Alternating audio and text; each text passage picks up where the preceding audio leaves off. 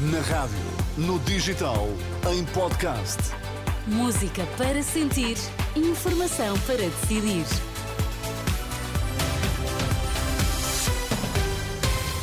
Notícias para ouvir agora na Renascença. Vamos saber quais os títulos em destaque. Luís Montenegro rejeita um acordo com o Chega, mas não esclarece o que fará se o PS ganhar com a minoria. Ventura acusa Montenegro de ser o idiota útil da esquerda.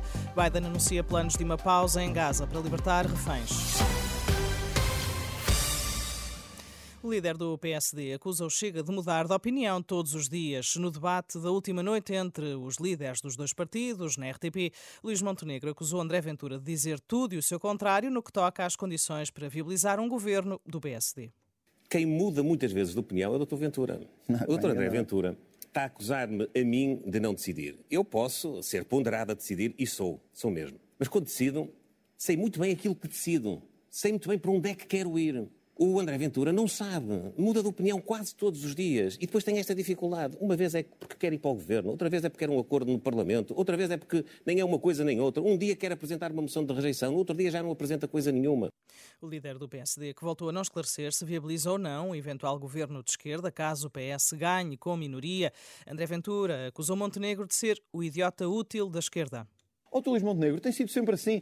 Não, sabe, a mim, não é a mim que me prejudica, nem ao Chega. Sabe quem é que está a prejudicar? É ao país. Porque está a ser o idiota útil da esquerda. Deixa-me dizer isto assim, sabe porquê? Porque a esquerda, esta é a direita que a esquerda gosta. É a direita que nunca se poliga com ninguém, que nunca terá uma maioria, e o doutor Luís Montenegro sabe que não terá maioria nenhuma, porque as sondagens não inventam nem mentem, e então a esquerda terá André sempre... Deixa-me só dizer isto para terminar. Temos que terminar para, para terminar. equilibrar. E então a esquerda terá sempre a via verde aberta e a autoestrada para o poder. Declarações de André Ventura na última noite no Frente a Frente com Luís Montenegro na RTP.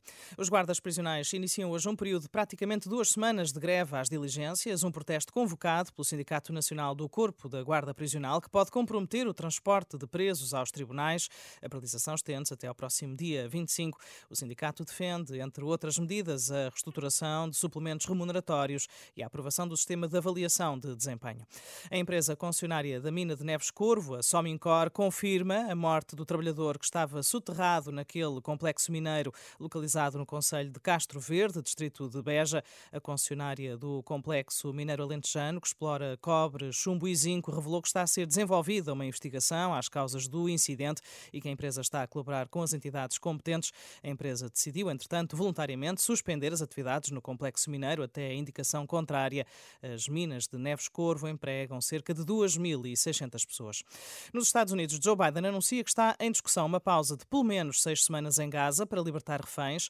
O presidente norte-americano repetiu o alerta de que devem ser protegidos os civis palestinianos em Rafah e junta-se assim aos apelos internacionais para que Israel interrompa a ofensiva planeada naquela cidade do sul de Gaza. Joe Biden falava aos jornalistas ao lado do rei Abdullah II da Jordânia, na Casa Branca, depois de ambos terem estado reunidos.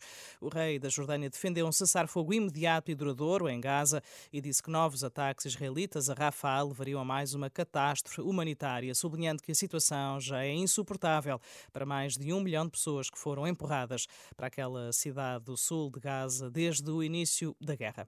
Futebol, o Porto escorregou em Aroca, perdeu por 3-2 na última noite, à frente à equipa que está na sétima posição da tabela. Os Dragões estão agora a 7 pontos de Sporting e Benfica, sendo que os Leões ainda têm menos um jogo.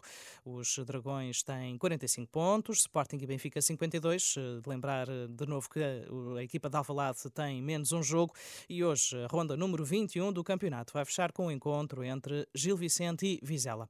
Marcelo Rebelo de Sousa e António Costa já felicitaram a vitória de Diogo Ribeiro nos Mundiais de Natação. O atleta de 19 anos do Benfica conquistou o ouro na prova de 50 metros mariposa. Diogo Ribeiro vai marcar presença nos Jogos Olímpicos que vão decorrer em julho e agosto em Paris.